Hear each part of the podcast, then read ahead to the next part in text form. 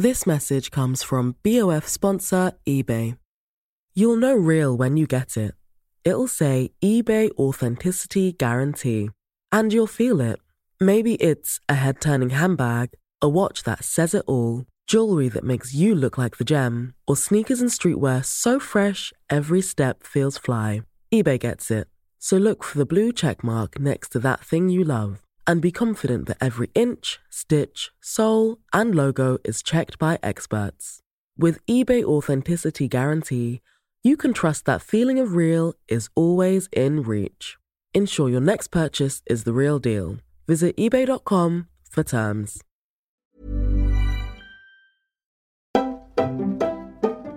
Hi guys, what's up? Bienvenue dans un nouvel épisode de Camille's Hotline. Moi c'est Camille et on va passer les prochaines minutes ensemble. Je ne sais pas si c'est le premier épisode que tu écoutes de mon podcast. Euh, Peut-être t'as juste vu thérapie gratuite, tu t'es dit vas-y, je vais pas payer pour une thérapie donc vas-y j'ai profité du podcast pour euh, en faire une gratuitement. Ou peut-être tu connais tous les épisodes, t'as tout écouté, t'étais là depuis le premier épisode, devenir that girl jusqu'au dernier. L'amitié homme et femme, est-ce qu'elle existe vraiment ou pas Mais franchement, je m'en fous comment t'es là. L'important pour moi, c'est que t'es là et que tu vas écouter cet épisode, qui est un des épisodes les plus importants pour moi, parce que ça va parler de thérapie un peu. Et c'est un peu, ça a toujours été un peu le sujet, pas tabou, mais si, si en vrai c'était tabou. En grandissant, moi je sais que c'était tabou et tu vas comprendre pourquoi. Déjà, comment j'en suis arrivée là, c'est que cette semaine, j'ai eu deux copines qui m'ont demandé si la thérapie que je faisais, est-ce que ça m'aidait vraiment ou pas? Et crois-moi, j'ai jamais répondu oui aussi vite de ma vie. Parce que oui, là, ça va faire, je crois, un an que je vois ma psy. Euh, pas de façon régulière, en vrai, on va pas se mentir. C'est pas, j'y vais chaque semaine, vraiment pas. J'y vais quand je sens que j'en ai besoin, soit consciemment, soit inconsciemment. Tu vois ou pas? Euh, Des fois, tout va bien et je me sens pas mal. Genre vraiment tout va bien, je suis très chill, je suis très euh, bien dans ma vie personnelle, professionnelle, ce que tu veux. Mais je prends quand même mon téléphone et je prends rendez-vous avec elle. Et c'est pendant le rendez-vous que je me rends compte qu'en fait que c'était mon inconscient un peu qui, qui en avait besoin. Quand je commence à lui parler, à déballer des trucs, je me rends compte qu'en fait, ouais, j'avais besoin de cette séance en fait. Du coup, en parlant à mes deux copines, vraiment c'était cette même semaine-là, en parlant avec elles, j'ai réalisé deux choses que je vais te dire là, là tout de suite. La première chose, c'est que la plupart d'entre nous, on a grandi dans une culture qui te faisait croire que partir voir un psy, c'était juste pour les personnes malades, pour les personnes qui avaient de gros problèmes mentaux, on va dire des addictions, des gens qui se faisaient euh, du mal ou faisaient du mal à leurs proches. Et donc, pour nous, toi comme, euh, comme moi, je crois, et en vrai, je pense que la plupart d'entre nous, c'est un peu la même chose. Après, je peux très bien me tromper, mais je pense pas. On a grandi, tu vois, on n'a jamais eu le réflexe de, de partir voir un psy. Tu vois ou pas? Ça me rappelle un peu le sketch de Gad Elmaleh, je sais pas si tu connais ou pas, mais il avait dit une fois, je m'en souviendrai toujours, euh, il avait dit le jour où je me ferai suivre, je partirai voir quelqu'un. Tu vois? Et entre toi et moi, je trouvais ça drôle, tu sais, je rigolais. Parce que se faire suivre euh, ou voir quelqu'un, dans ma tête, c'est voir un psy. Et dans ma tête, bah, je ferais pas ça. Et, et je trouvais ça drôle. Parce que tu vois, tu, des fois, tu te fous. Enfin, tu trouves ça drôle, les trucs que tu connais pas, ou tu te sens pas euh, concerné. Et ce n'est qu'en 2020 que j'ai sauté le pas pour prendre mon premier rendez-vous avec ma psy, qui m'a été euh, recommandé par une copine. Et je réalise là aujourd'hui que dans mon entourage, je crois que je suis la seule personne. Non, on est deux à le faire. Ma meilleure amie et moi. Ça, la.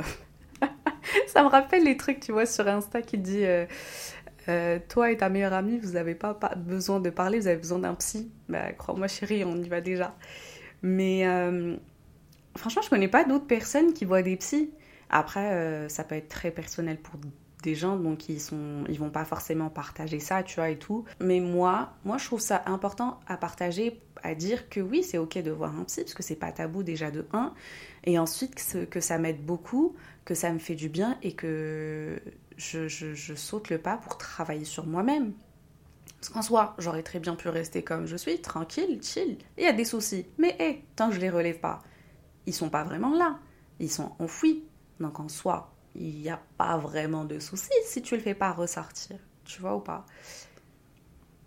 Mais et j'en parlais justement avec ma meilleure amie, on se disait franchement c'est oufissime qu'on soit en train de passer par la même chose au même moment, tu vois, qu'on réalise l'importance de de travailler sur soi-même, mais pas que toi, de toi à toi, mais vraiment faire appel à un professionnel qui peut vraiment te donner une explication un peu logique, médicale aussi, et qui peut vraiment te guider dans ce, cette aventure.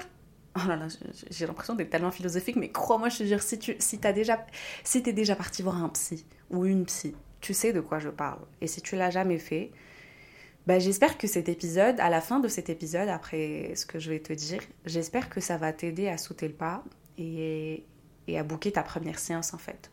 Ça peut être que, que une seule et ça peut être aussi le début de d'une belle aventure avec ta psy. Moi, je suis genre la dernière fois quand j'ai eu ma psy au téléphone, parce qu'on s'appelle en visio du coup, parce qu'elle est un peu loin, donc je préfère euh, faire juste des appels en visio et tout. Et franchement, ça revient même après, c'est mieux d'être physiquement sur place, mais bon.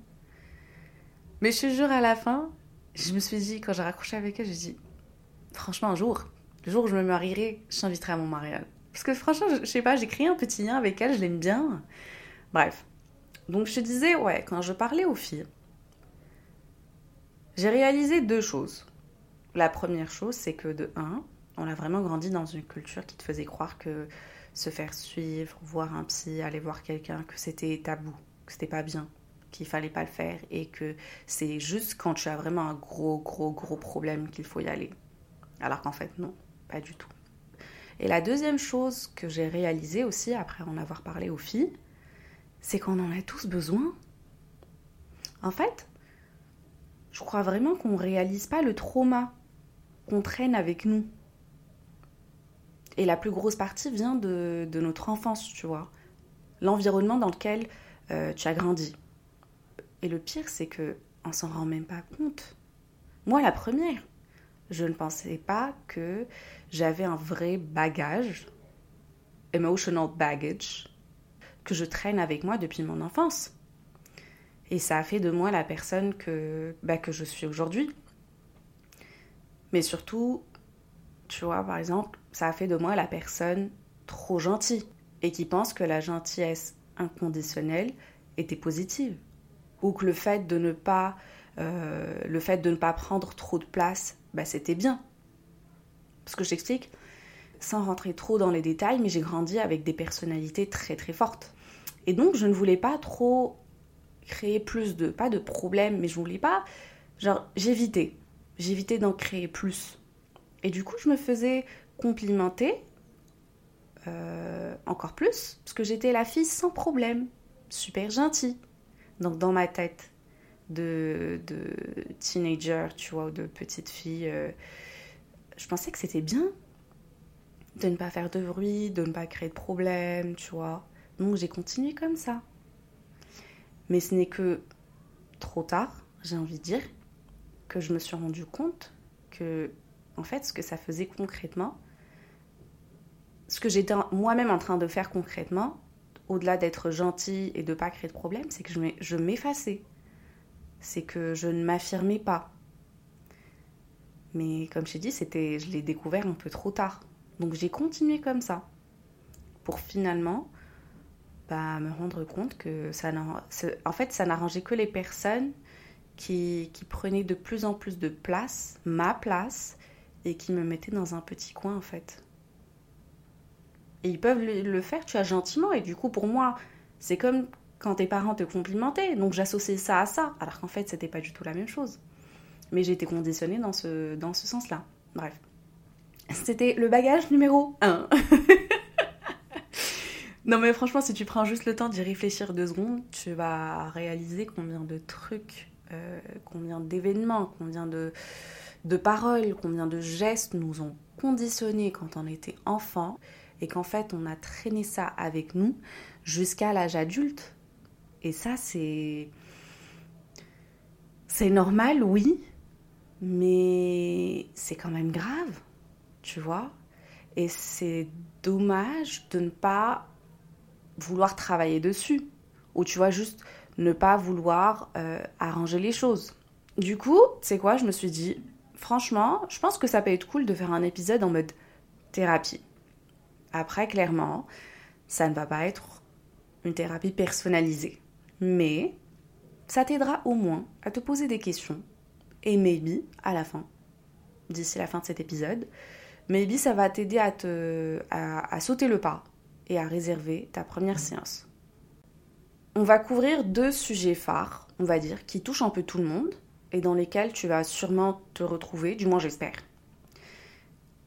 Ta famille et tes relations amoureuses je me dis ces deux petits trucs. Je vais te dire genre un conseil dans chaque groupe, on va dire. Un conseil pour la famille, un conseil pour les relations amoureuses. Et si ça te fait réfléchir, si ça t'aide à te poser des questions, moi je crois qu'il y a quelque chose derrière. Après, à toi de voir. Tu te connais mieux que. Non, vrai, même. Tu sais, je vais te dire un truc. Même quand tu penses te connaître, tu te connais pas à 100%. Et moi je le dis, je parle par expérience, parce que dans ma tête, il y a deux ans, je, t'aurais dit, je me connais mais complètement. Je sais ce que je vis, je sais comment je réagis, je sais ce qui va mal, je sais ce qui est bien, je sais ce qui est pas bien et tout. Ça, c'était il y a deux ans. Et aujourd'hui, j'ai envie de te dire que non seulement j'avais tort, mais que à la date d'aujourd'hui, même en voyant ma psy et tout et tout, bah je, je, je me connais pas à 100%, pas encore. Donc je travaille toujours sur, sur moi-même. Et je trouve ça beau de travailler, d'avoir le courage d'ouvrir des ce bagage là en fait, parce que des fois t'as pas envie de l'ouvrir le bagage parce que tu sais que ça va faire mal. Et ça fait mal. Franchement, ça fait mal. Beaucoup. Surtout quand c'est lié à la famille et tout. Parce que c'est lié à tes croyances euh, quand tu étais enfant. Mais bon, je trouve ça beau de vouloir travailler sur soi. Donc si t'es chaud et t'es chaude, bah profite de l'épisode. J'espère que ça, ça va t'aider. Alors, pour ceux qui me connaissent et qui me suivent un peu sur Insta, YouTube, TikTok, tu sais que j'adore, j'adore lire. Mais j'adore lire un certain style de, de bouquins. Je le dire, j'adore la romance. J'ai grandi en lisant la romance avec ma mère, avec ma sœur. Genre, je dévorais ça, les Harlequins, les Barbara Cartland. Bref, j'ai grandi, je crois que je lis ça depuis l'âge de 13 ans. Et du coup, là, à la date d'aujourd'hui, j'en lis encore. C'est une vraie passion que j'ai développée et c'est vraiment un peu. Ça m'aide à me relaxer. Ça m'aide à me. Tu vois. Donc, BookTok, comment te dire? BookTok, si tu sais pas c'est quoi BookTok, en fait, c'est la partie sur TikTok des gens qui adorent lire et qui partagent leurs recommandations et tout et tout. Donc, euh, au début, moi, je me souviens, je lisais juste en français. Et grâce à TikTok, ben, en fait, j'ai commencé à lire en anglais. Et depuis, bah, j'arrive plus à faire marche arrière. J'arrive plus à lire autre chose que de l'anglais. C'est comme, c'est comme quand tu regardes un film. Tu as grandi en regardant des films en français. C'était pas la VO, c'était, euh, tu vois, l'audio, tu le mets en français, parce que voilà, c'est ce que tu comprends. Et tu mets pas la, la voix originale qui est en anglais. Mais une fois que tu regardes le même film en français en anglais et que tu réalises combien c'est différent, combien tu rates de blagues, combien tu rates de punchlines en anglais tout, combien tu rates en général, c'est là que tu dis, tu sais quoi, bah vas-y, je vais commencer à regarder en anglais et vas-y, je mets les sous-titres en français. Mais tu réalises que tu ratais pas mal. Et en fait, bah, c'est la même chose qui s'est passé pour moi. Quand j'ai lu mon premier bouquin en, en anglais, et je crois que c'était le bouquin d'Elena je ne sais plus comment ça s'appelle, mais c'est le, bouquin s'appelle The Spanish Love Deception. Tu peux pas ne pas le connaître, il a fait le buzz sur TikTok, partout, Instagram, vraiment partout. The Spanish Love Deception. Et du coup, c'était le premier que j'ai lu. Et depuis, j'ai vraiment surkiffé ces bouquins-là. Donc les bouquins de Tessa Bailey, les bouquins de Lauren Asher, la série de Anna Wang, je te nomme des écrivaines. Euh, je sais pas si tu les connais ou pas, si tu aimes lire, franchement, elles ont un style magnifique, surtout Tessa Bailey. Elle te fait m'effondrer, mais à chaque fois, et tu te dis, mais en fait, l'homme qu'elle a créé, je veux ça dans ma vie. Je veux ça pour moi, en fait. Ça n'existe pas, chérie. Si, en vrai, ça peut exister. Allez, soyons fous. Soyons fous. Manifeste. Dis-toi que ce mec, cet homme, il existe. Bref, du coup, je te disais, je lis ça. C'est le genre de bouquin qui me fait du bien, qui me relaxe, qui me fait rêver. Et en même temps, ça te fait exploser un peu les exigences, tu vois, en termes d'homme. Parce que quand tu lis ça, comme je t'ai dit, tu te dis, je veux la même chose. Mais après, quand un mec, il t'envoie même pas un message après un date pour savoir si t'es bien rentré, oui, tu vois, il propose même pas de te déposer alors qu'il est en voiture, tu te dis, ah, ok, la réalité, c'est vraiment pas ce que je suis en train de dire. Mais voilà quoi. Moi, je dis manifeste-le. Manifest that shit, woman. I don't know. Just claim it. Make it yours. I don't know. J'aime bien parler en anglais des fois. Je suis désolée. J'ai rien dit d'important, t'inquiète. T'as rien raté. Bref, du coup, euh, oui, pourquoi je veux parler de bouquins en fait? Parce que quand ma meilleure amie, elle est venue du Canada, elle m'a parlé d'une écrivaine, Lise Bourbeau qui, est une, euh, une, écrivaine et aussi la fondatrice de l'école de développement personnel Écoute ton corps, créée, qu'elle a créé au Québec euh, en, je crois, 1982, si je dis pas de bêtises. Et du coup, pour mon anniversaire, ma meilleure amie, elle m'a offert un de ses bouquins qui s'appelle Écoute ton corps, que elle-même, du coup, elle avait lu et qui l'avait beaucoup aidé. Et en fait, l'objectif euh, principal de Lise Bourbeau, c'est continuer à s'améliorer elle-même déjà, mais aussi aider les autres à faire la même chose, à guérir, à, apprendre à s'aimer et à s'accepter. Et je sais ce qu'on peut se dire. On, va se dire, genre, ta meilleure amie, elle t'offre un bouquin pour ton anniversaire. C'est pas le genre de cadeau que tes grands-parents vont t'offrir. Bah, en fait, sache que je l'ai pas seulement apprécié, mais j'ai adoré. Je t'explique pourquoi. Parce que c'est exactement ce qu'il me fallait. Elle savait ce que j'étais en train de vivre. Elle était au courant des crises par lesquelles je passais, du stress et, surtout de la pression que je faisais vivre à mon corps. Et c'est une des rares personnes qui savait combien c'était difficile de s'en rendre compte et aussi combien c'était difficile de vouloir travailler dessus. Du coup, j'étais franchement, j'étais super contente de commencer à lire ce bouquin, mais warning, je te le dis parce que moi je n'étais pas prête. C'est pas le bouquin que tu vas lire euh, en deux jours, en une semaine, tu vois, vite fait. Euh, c'est pas le bouquin que tu vas dévorer comme moi, je te dis n'importe quoi si je commence un bouquin comme euh, un de Tessa Bailey, My Killer, My Killer Vacation. Je l'avais lu en, je crois, deux jours, même pas, tellement j'avais kiffé, tu vois, et j'avais vécu, je pouvais plus poser en fait. En fait, ce bouquin, il est très différent dans le sens où c'est le bouquin en fait que je lis tout doucement. Je prends vraiment mon temps pour assimiler tout ce qu'il a écrit. Je fais une pause après chaque chapitre, vraiment pour assimiler et aussi faire les exercices qu'elle te donne à la fin de chaque chapitre. Du coup, sache que je ne l'ai pas encore fini. Je l'ai commencé en octobre, by the way. Je ne l'ai pas encore fini, là on est en décembre. Et c'est le genre de bouquin qui, clairement, il te chamboule et tu as vraiment besoin de prendre le temps pour assimiler ce qui se passe, pour digérer, comprendre, réaliser et surtout, surtout, accepter de faire le travail qui, t'est demandé. Et ça, c'est pas facile. Donc ouais, je suis toujours dessus. Franchement, je te conseille. Et euh, mine de rien, sans s'en rendre compte, une autre copine à moi, Leslie, elle m'a offert un autre des bouquins de Lise Bourbeau. Parce que les filles, elles savent ce que, genre, dans quel vibe je suis, en fait, elles comprennent que j'ai vraiment envie de travailler sur moi et que je, fais tout pour. Donc les bouquins de Lise Bourbeau, euh, déjà je sais de par les, euh, les DM que j'ai reçus, parce que pas mal des gens de ma communauté ils lisent Lise Bourbeau et ils adorent ces bouquins. Et ils m'ont dit, Et comme quoi, ça, ça, enfin, ça a beaucoup aidé, tu vois. Donc déjà, là, ça me réconforte encore plus. Donc euh, voilà, franchement, je te mets son nom dans la hum, description si tu veux checker ses bouquins. Et pour les autres, je te mets aussi les noms des autres écrivaines qui écrivent plus des trucs romances, si tu veux. Voilà, comme ça tout le monde est content, tu vois. Bref, on passe au premier conseil de ta journée, qui va être par rapport à ta famille.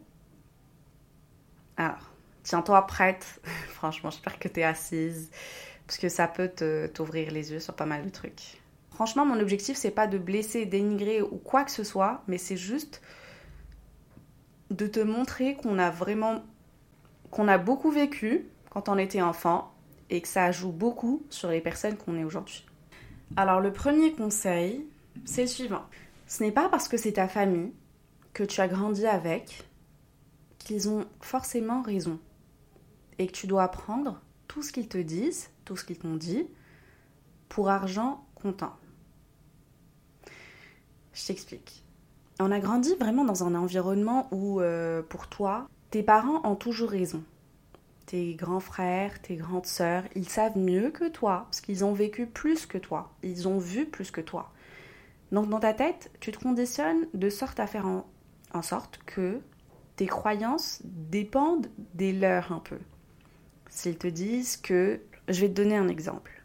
S'ils te disent que le bleu, la couleur bleue, te va trop bien. Tu vas porter le bleu de plus en plus. Même si tu l'aimes pas forcément, tu vois. Mais tu vas commencer à le porter de plus en plus. Parce qu'ils t'ont dit que ça te va trop bien. Et du coup, ils ont raison, un peu. Tu vois. Ils vont pas te mentir. On est d'accord. C'est leur avis. Ils ont été très sincères.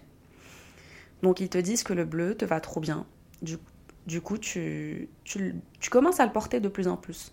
Ton cahier, bah, tu l'achètes en bleu ta tenue pour euh, une fête, bah, tu l'achètes en bleu. Tes gants, tu les achètes en bleu. Quand tu seras à l'école et que quelqu'un te demandera c'est quoi ta couleur préférée, tu vas dire bleu. Peut-être parce que c'est la première réponse qui est venue en tête. Même si en vrai, dans ta tête, entre toi et toi-même, tu sais que c'est pas vrai, mais vas-y, flemme de réfléchir, Peut-être que tu étais on the spot, il y avait plein de gens autour, tu voulais pas faire perdre du temps aux gens, donc tu as juste dit bleu. Et du coup, tu vas juste donner la réponse facile, quoi. Une fois, deux fois, la troisième fois, tu vas même commencer à y croire. Et dans dix ans, te voilà en train de peindre ta cuisine en bleu, puisque c'est ta couleur préférée. Tu vois où est-ce que je vais en venir ou pas? Ton enfance te conditionne que tu le veuilles ou non. Et là, pour le coup, on est tous et toutes passés par là. Des fois, c'est des choses super positives que tu gardes, mais d'autres fois, c'est des séquelles qui vont se manifester dans ta vie personnelle, même après que, tu aies quitté le foyer familial, c'est-à-dire avec tes amis, avec les personnes qui t'intéressent sur le plan cœur et tout, et même dans le travail. Par exemple, je sais que dans notre culture, on a été élevé pour être modeste. Dans notre famille aussi, tu vois. Tu as été élevé pour être vraiment modeste, euh, humble. Même quand tu fais un truc de malade, tu vois, un truc oufissime, on te dit de dire merci, d'avancer, euh, tu baisses la tête, tu restes humble. Et des fois, ça, s'est même développé, tu vois, avec l'âge et le temps, tu vois, ça se développe pour qu'au final, tu en es à minimiser ce que tu fais pour rester modeste et humble. Surtout les femmes. Mais du coup, tu minimises. Et après avoir minimisé, tu dis Mais, mais franchement, c'est rien, hein, c'est rien. Et les gens, ils te disent Waouh, franchement, bravo. Et toi, tu dis C'est rien, c'est rien. Tu le dis une fois, deux fois, trois fois. Après, ils vont vraiment croire que c'est rien, que c'était hyper facile pour toi j'ai n'importe quoi. Ton boss, il va te donner une grosse charge de travail à faire, une grosse mission que tu vas accomplir. Euh, déjà, as besoin de bien faire les choses, de les faire vite et tout, tu vois. Tu vas l'accomplir. Euh, normalement, la tâche, elle aurait dû prendre deux semaines. Bah, tu l'as fait en moins d'une semaine. Et quand ton boss, il te dit franchement bravo, tu dis bah non, t'inquiète, c'est rien. Tu, tu es humble et modeste pour toi. Mais lui, ce qu'il va entendre, c'est que de un, c'était rien, parce que tu l'as dit, et ensuite que il peut te passer plus de travail à faire en fait. On en parlait avec des amis à moi. Quand on a commencé à travailler, après, euh, après les études, tu vois, sorti d'école, avec des personnes de cultures différentes, tu te rendais compte que tu achevais un travail de titan, mais vraiment un travail de malade, et tu le faisais passer en mode genre juste check, donne, ça c'est fait, vas-y, je passe à la prochaine étape. Alors qu'une personne à côté de toi, elle a fait le quart de ce que tu as fait.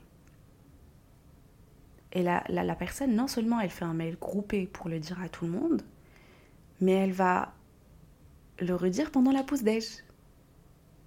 Tu vois, en l'insérant un peu dans une blague. Et toi, t'es là en mode, mais what the fuck? Et c'est là que tu te rends compte qu'en fait, on t'a pas forcément appris la bonne méthode. On t'a appris ce qui semblait être juste, et ça l'a été pendant une certaine période.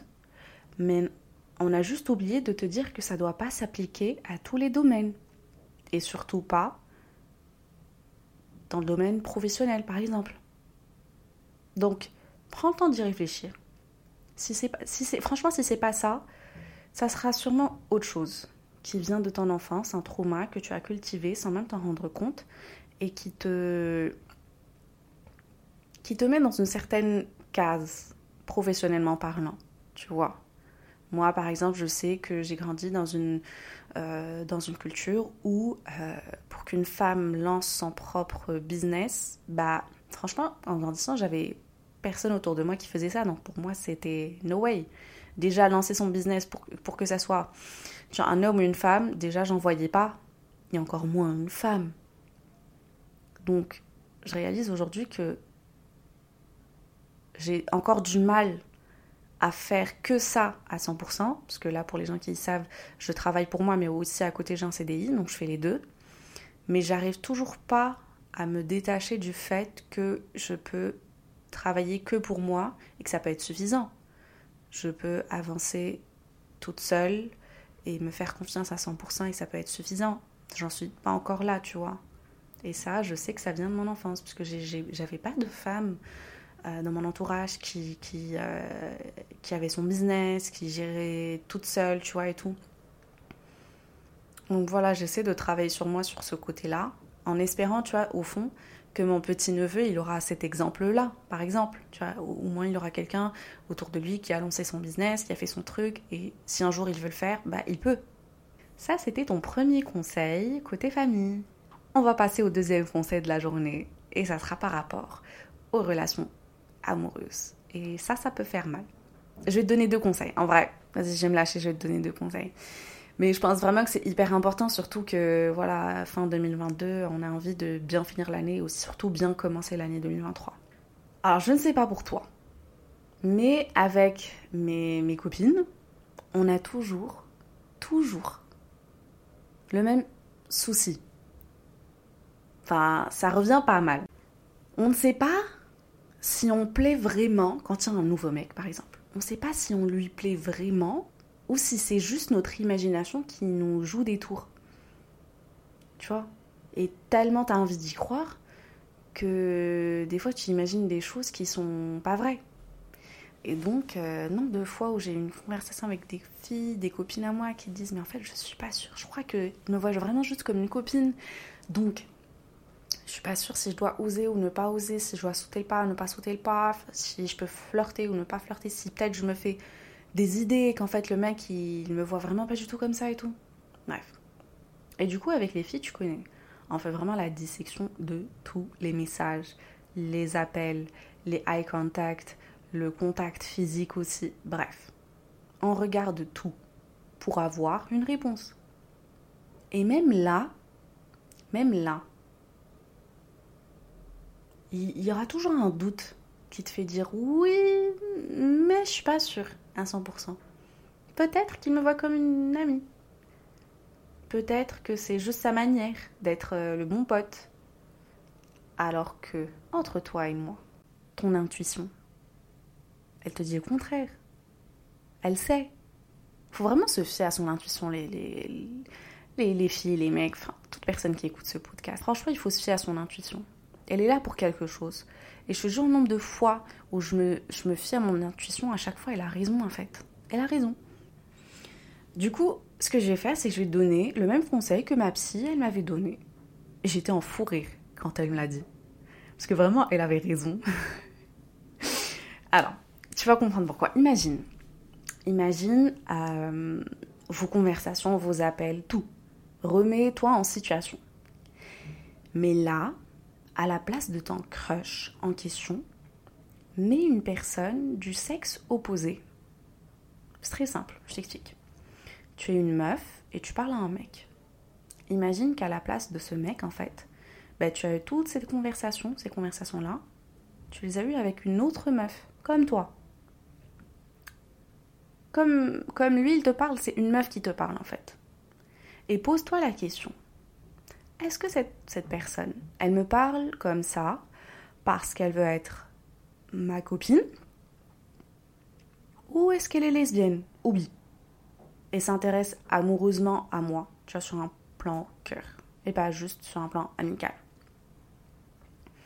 Si t'es un mec, fais la même chose. Tu vois, tu parles à une meuf, tu sais pas si tu lui plais, bah remplace euh, tout ce que cette meuf elle te dit et tout, remplace-la par, euh, par un autre mec si ce mec te parle comme ça, tu le vois comme un pote, ou le mec il essaie de te faire comprendre un truc que tu lui plais et tout et tout. Ensuite, une fois que tu auras la réponse à ça, tu vas faire le deuxième exercice où tu vas remplacer ton crush par une personne beaucoup plus âgée.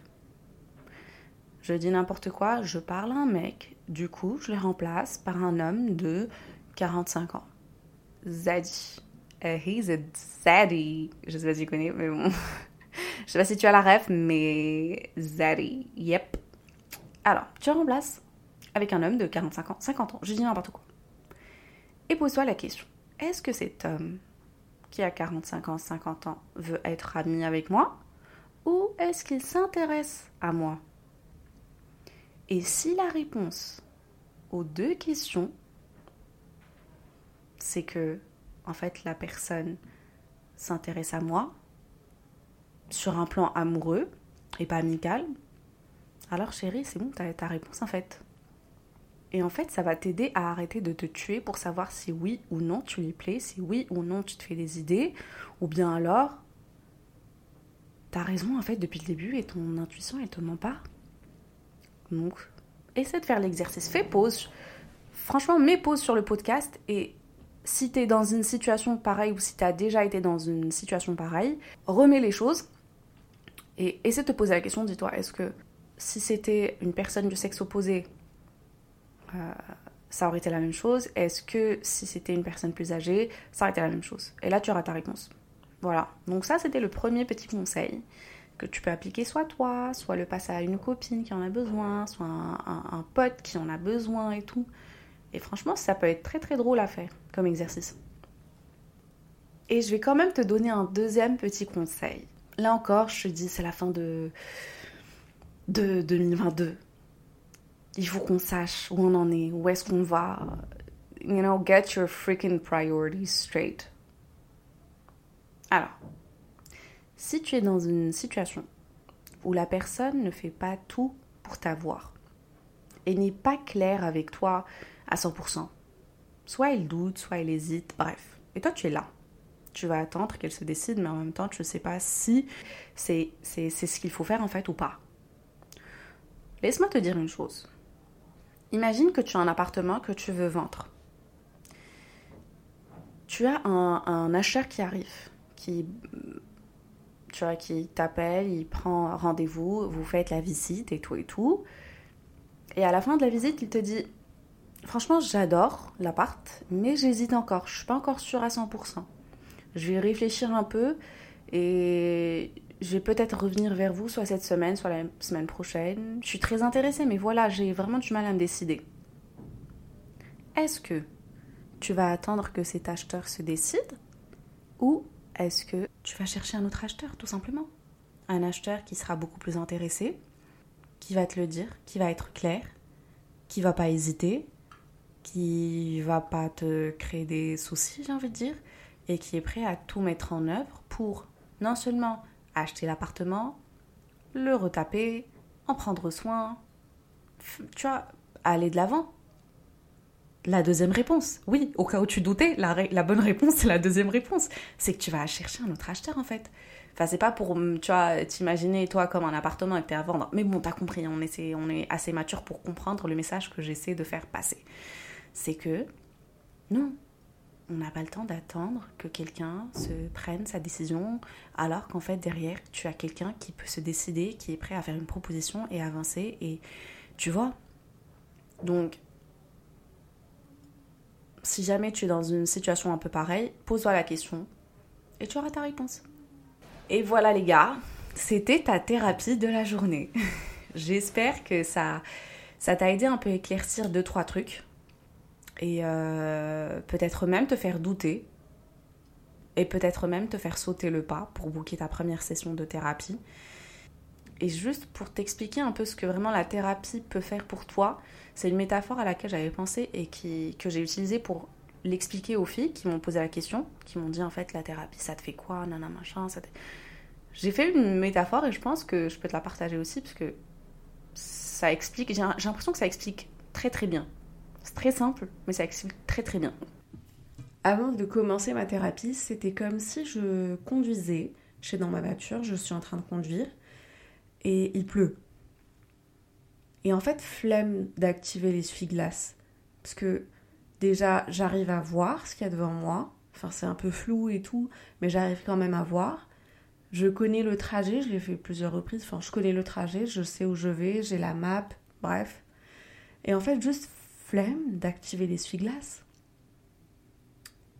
Et en fait, avec ma thérapie, ma psy, ce qu'elle est venue faire, en fait, c'est qu'elle a activé l'essuie-glace.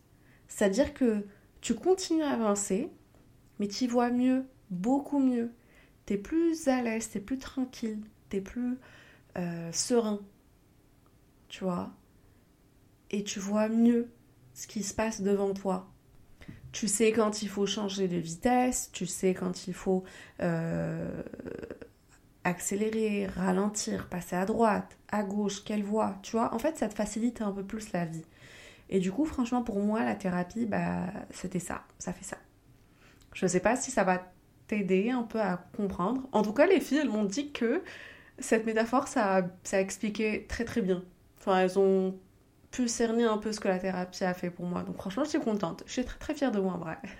Du coup, voilà, on arrive à la fin de l'épisode. J'espère que tu as passé un bon moment. J'espère aussi que tu as pu un peu comprendre ce que ça, la thérapie, ce que ça signifiait, que c'était pas un sujet tabou, au contraire. Moi, j'essaie vraiment d'en parler même sur mes réseaux pour faire comprendre aux gens que c'est. Franchement, c'est un, truc trop bien.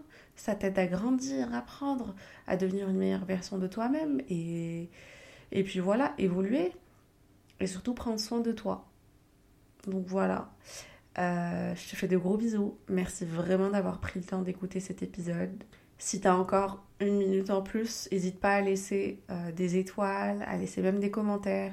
Franchement, ça me fait vraiment, vraiment plaisir et ça m'aide beaucoup.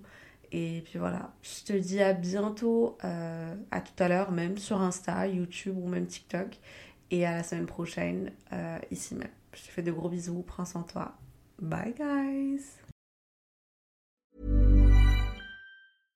This message comes from BOF sponsor eBay. You'll know real when you get it. It'll say eBay Authenticity Guarantee. And you'll feel it. Maybe it's a head turning handbag, a watch that says it all, jewelry that makes you look like the gem, or sneakers and streetwear so fresh every step feels fly. eBay gets it. So look for the blue check mark next to that thing you love and be confident that every inch, stitch, sole, and logo is checked by experts. With eBay Authenticity Guarantee, you can trust that feeling of real is always in reach. Ensure your next purchase is the real deal. Visit eBay.com for terms.